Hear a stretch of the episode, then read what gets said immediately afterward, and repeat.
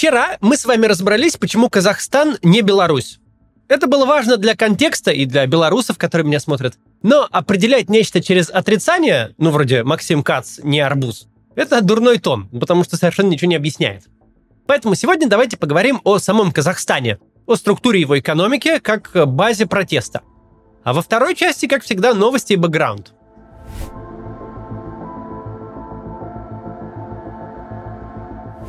Если зайти на сайт ЦРУ и найти там информацию про Казахстан, да, к слову, ЦРУ имеет сайт и публикует на нем адекватную информацию, интересную аналитику, объективную по разным странам. Крайне рекомендую заглянуть. Так вот, экономическое саммери для Казахстана на сайте ЦРУ заканчивается таким абзацем. Несмотря на некоторые позитивные реформы последних лет, инвесторы по-прежнему обеспокоены коррупцией, бюрократией и произволом правоохранительных органов, непрозрачность активов и отсутствие внятной э, системы транзита власти. Это Саммери написано еще в 2018 году, но аналитики американской разведки просто как в воду глядели, как знали, чем все закончится, что на транзите все швами и пойдет. Но и в остальном они совершенно правы тоже. Казахстан, в смысле экономического развития своего, совершенно ординарный пример страны, которая стремительно росла, пока это было просто, пока был очень дешевый труд и активы, рост ее э, поддерживался притоком сырьевой валюты, ну а потом просто споткнулся о качестве государства и государственного управления. Здесь нет никакой загадки. Если мы возьмем список стран по ВВП на душу населения, то все богатые страны с показателем 20 тысяч долларов на душу и выше – это демократические государства с конкурентной политикой и хорошими институтами, с независимым судом и низкой коррупцией. Исключения есть два – есть Сингапур, который настолько крошечный, что может управляться как государство-корпорация. И есть ближневосточные нефтяные монархии. Ни тем, ни другим Казахстан быть не может. Он слишком большой, а нефти в нем не так много. Бесплатной валюты на 20 миллионов не хватит. Казахстан намного беднее, чем мог бы быть, с такими природными и людскими ресурсами – в реальных доходах казахские 570 долларов в месяц – это показатель вдвое ниже китайского. Это совершенное позорище для настолько ресурсной страны с образованным населением. Нет особой проблемы, имея такие ресурсы и проводя самые простые реформы, подойти к заветным 10 тысячам долларов на душ населения или около того, что Казахстан и сделал. А вот потом встает вполне конкретный выбор. Либо вы остаетесь бедными, но с несменяемой властью и законсервированными элитами, с елбасы, любимым руководителем и столицей по имени него.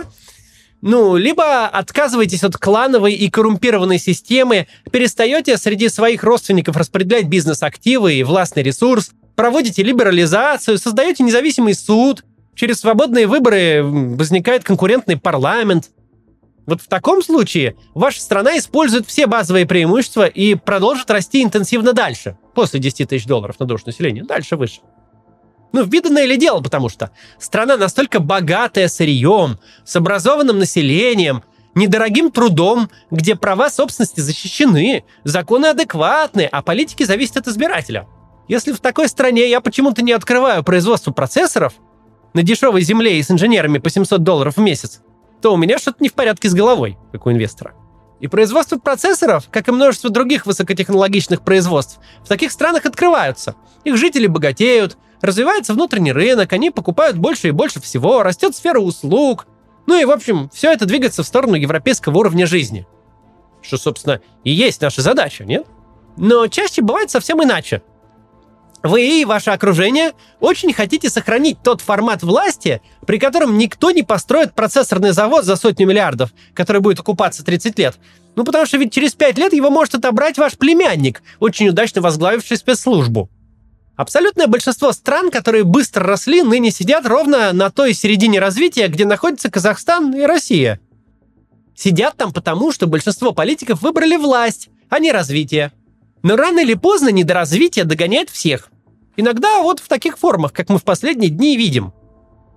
Дальше я расскажу, как недоразвитие догнало Казахстан.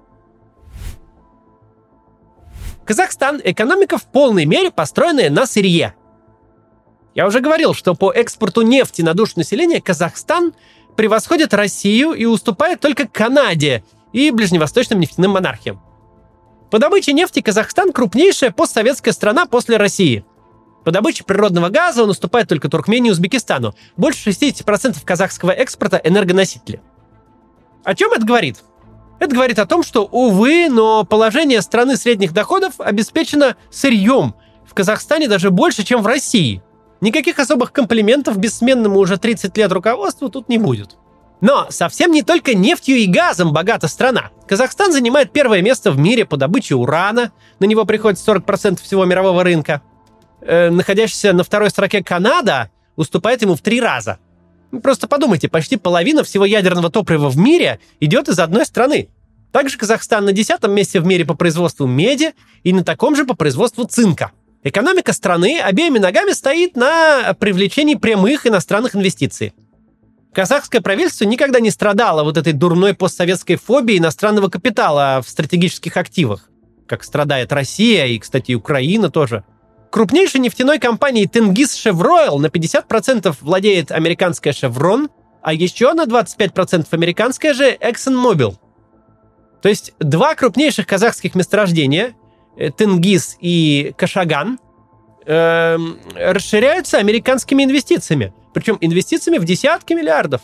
Благодаря массированным иностранным инвестициям добыча нефти в Казахстане постоянно растет, причем в отдельные годы на двузначные проценты.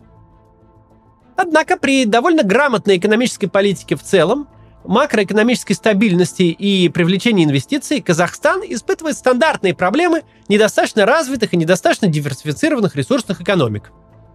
Тенге, как и российский рубль, очень сильно зависит от мировых цен на энергоносители, в первую очередь на нефть. Мировые цены упали, приток экспортной валюты ослаб, баланс валютного рынка ментально меняется, национальная валюта на глазах дешевеет. Казахский тенге прошел все те же волны девальвации, что и российский рубль, крупнейший из которых точно так же стал период с 14 по 16 год. В 2013 за доллар давали около 150 тенге, в 2016 он стоил уже больше 300, ныне больше 400. Точно так же, как и в прочих ресурсных экономиках, в Казахстане чрезвычайно высоко неравенство как по доходам, так и по богатству. Тут надо поподробнее остановиться добывающая отрасль по природе своей не создает слишком много рабочих мест, не генерирует особого спроса. Для добычи нефти и перекачки ее по трубе на экспорт, грубо говоря, не нужно много людей. Не нужно привлекать много товаров и услуг, тратить много денег на территории. Это довольно простой бизнес.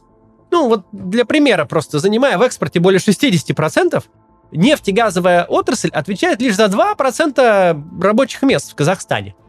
Проблема добывающих отраслей, в отличие от обрабатывающих, заключается в том, что это высокомаржинальный бизнес с очень низкими издержками. Это значит, что они не делают богаче территории, на которых находятся. Но они делают богаче своих акционеров и государства через систему налогообложения. Чтобы руда превратилась в чугун, а чугун в сталь, а сталь в прокат, прокат в деталь, а все это потом в автомобиль, вам нужно привлечь очень много людей. Очень много дополнительных услуг, от транспортных до банковских очень высокая доля конечной цены машины осядет в карманах тех, кто присутствовал в этой цепочке, от шахтера до клерка банка и водителя автовоза. Себестоимость же э, добычи в рыночной цене нефти, то есть издержки для нефтяников, но зарплата и прибыль для их сотрудников и контрагентов совершенно ничтожна. Высокие поступления сырьевого экспорта таким образом очень слабо перекладываются в развитие экономики в целом не создают значимого спроса на труд, не повышают э, за труд конкуренцию, не влекут рост зарплат и спроса в экономике. Весь доход оседает в карманах политической и бизнес-элиты. Получается привычная для нас в России ситуация. Подушевой ВВП выше, ну, например, в Мексике, а вот средняя зарплата вдвое ниже. Это все вытекает из того, что я раньше рассказал. Неравенство – проблема не только сырьевых экономик, но именно сырьевые экономики по структуре своей склонны к сверхконцентрации богатства, когда подавляющее большинство и вовсе не выигрывает от роста экономики и валютных поступлений, потому что они идут мимо. На это накладывается и та проблема Казахстана, о которой я говорил вчера – молодое население. Молодые люди в замкнутой сырьевой экономике, где социальные лифты, что в бизнесе, что в государстве, плотно приватизированы семейными кланами – не могут найти путей самореализации, рассчитывать на успешную карьеру, в связи с чем испытывают понятное недовольство. Я много раз говорил об этих проблемах применительно к другим ситуациям. Неважно, какие у вас номинальные цифры, даже если страна сравнительно не бедная, но большинство или значимая доля общества не чувствует выигрыша от ваших действий, более того, чувствует себя проигравшими, такое положение вещей не будет сохраняться бесконечно. Недовольство найдет выход. В демократических странах этот выход будет в форме голосования за популиста, например. Ну а в таких, как Казахстан, мы видим, как находят. Ну и, наконец, коррупция. Тоже крайне свойственная таким экономикам и недемократическим режимам проблема. Доступ к обогащению обеспечивает лояльность элит, ведь государственная должность становится настоящим бизнес-активом. Никакой министр не захочет свержения президента, сделавшего его долларовым миллионером. Но в то же время он обеспечивает и контроль над элитами. Ведь каждый чиновник э, каждый день совершает преступление. С ним можно легально расправиться. Все, кто должны обеспечивать устойчивость режима, жизненно от него зависят. Они его и любят бесконечно, и боятся без меры. Коррупция, обеспечивая режим и устойчивость, разрушает государство. Она препятствует конкуренции, развитию новых отраслей и снижению неравенства – Напротив, чем дальше, тем больше она монополизирует экономику и государственные институты в пользу отдельных людей, семей и кланов. Она ведет именно к той ситуации, которая и сложилась в Казахстане. Не может сын инженера рассчитывать, что благодаря своему интеллекту, таланту и трудолюбию он когда-нибудь возглавит завод или город. Ведь у Акима или директора завода есть свой сын. Все это приводит нас в точку, где миллионы молодых людей вынуждены работать за несколько сотен долларов и наблюдать инстаграмы своих э, ровесников из привилегированных семей, которые хвастаются яхтами и частными самолетами. И при этом эти молодые люди точно знают, что никакие собственные усилия никогда их не выведут из нищеты. Это довольно опасная конструкция. Проблема этой конструкции наглядно проявилась во время волнений в Жанаозене в 2011 году. Триггером тогда, как и сейчас, стали экономические проблемы – Жанаузен располагается на юго-западе страны, в богатой нефтью Мангистауской области. Однако э, на благосостояние местных жителей это богатство нефтью почти никак не сказывалось. В середине 2011-го начался трудовой конфликт на одном из государственных нефтедобывающих предприятий. Его сотрудники обнаружили, что по бумагам их зарплата в три раза выше, чем они получают на самом деле. В знак протеста они объявили забастовку – Требования были чисто экономическими – повысить зарплату, улучшить условия труда.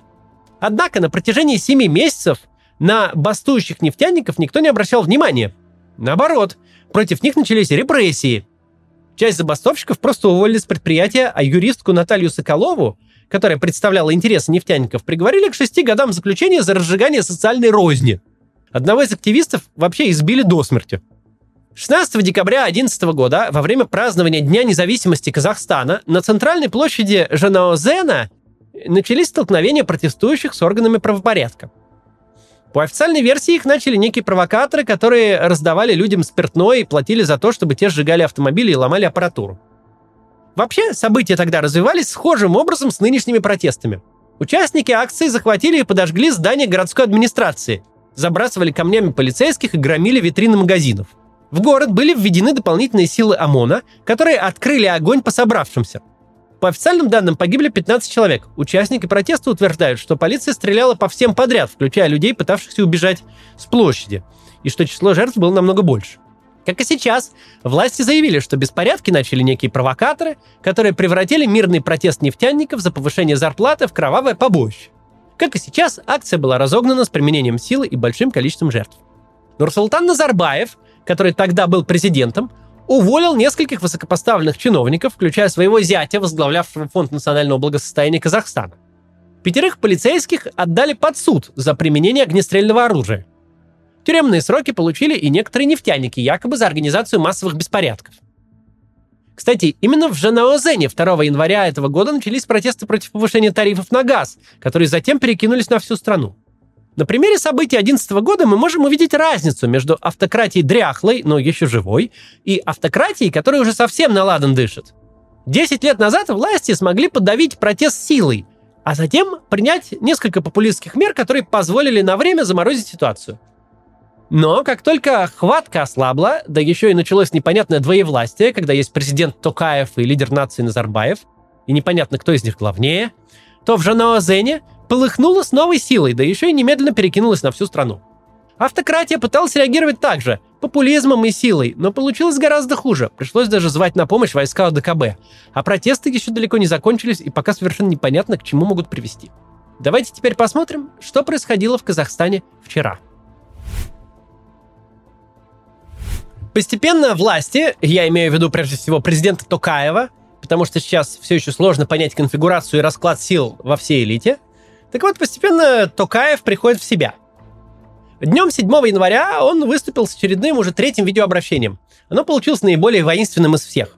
Правоохранительным органам и армии мною дан приказ открывать огонь на поражение без предупреждения.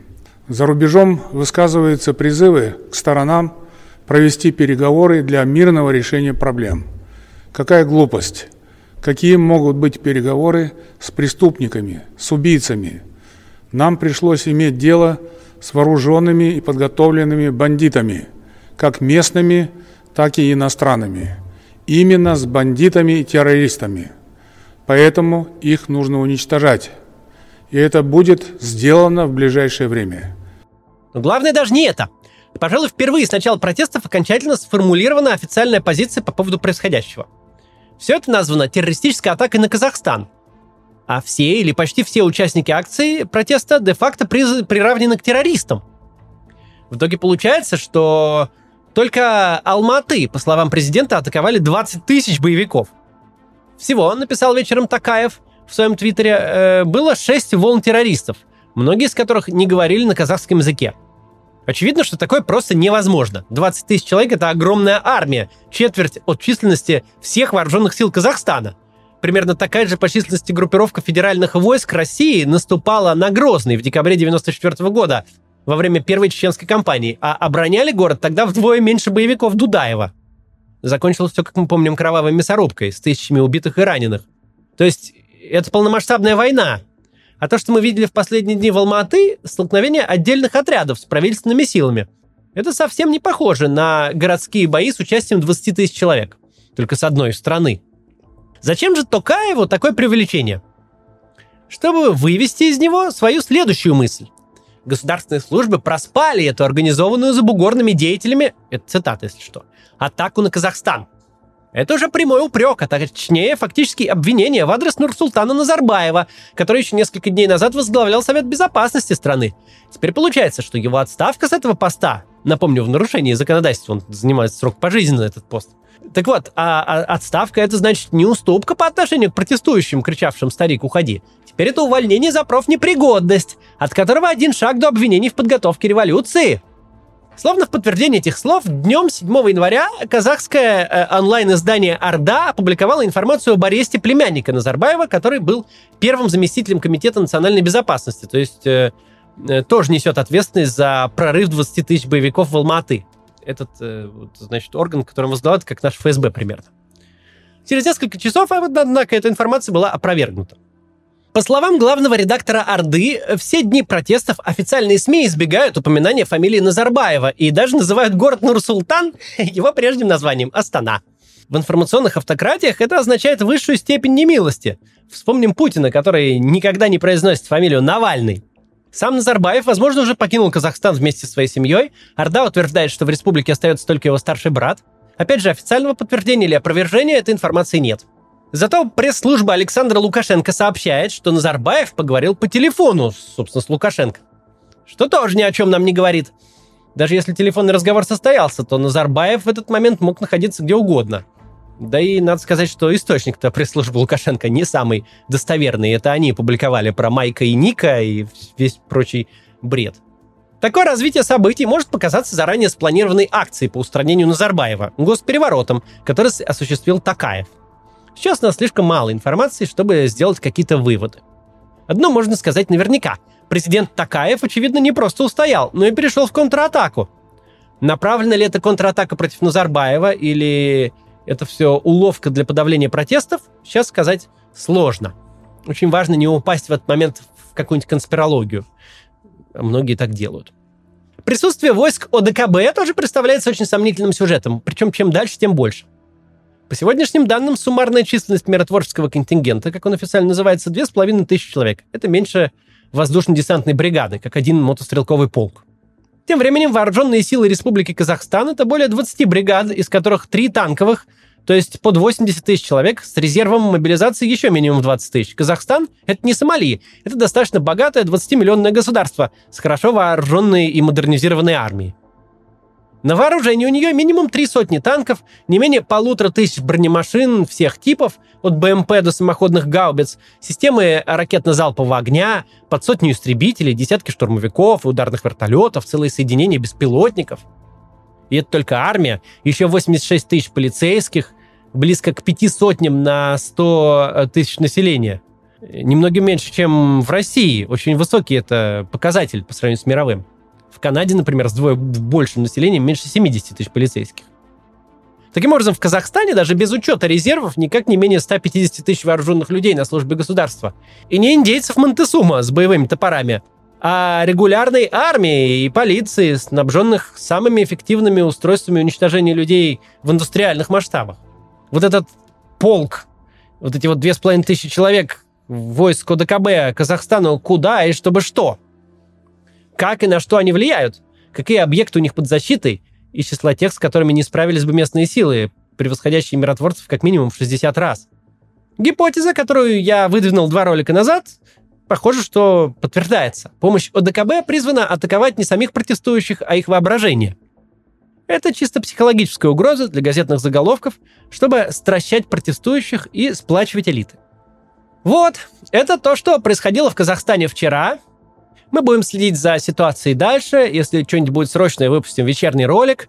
Ну, а если нет, то постараемся завтра еще какую-нибудь фундаменталочку про Казахстан рассказать, чтобы вы лучше понимали, что это за страна, что там происходит, и что все это говорит нам с вами о нашей с вами стране и нашей ситуации и нашем будущем. Говорит на самом деле многое. Вот, подписывайтесь на канал, если еще не подписаны. А еще э, в описании можете подписаться на мой инстаграм. Я там и анонсы роликов делаю, и отдельные посты там выходят э, текстовые. Э, так что там тоже интересно. Еще можете стать спонсором канала, добавиться в наши чаты. Вот так вот. Ну вот. До завтра.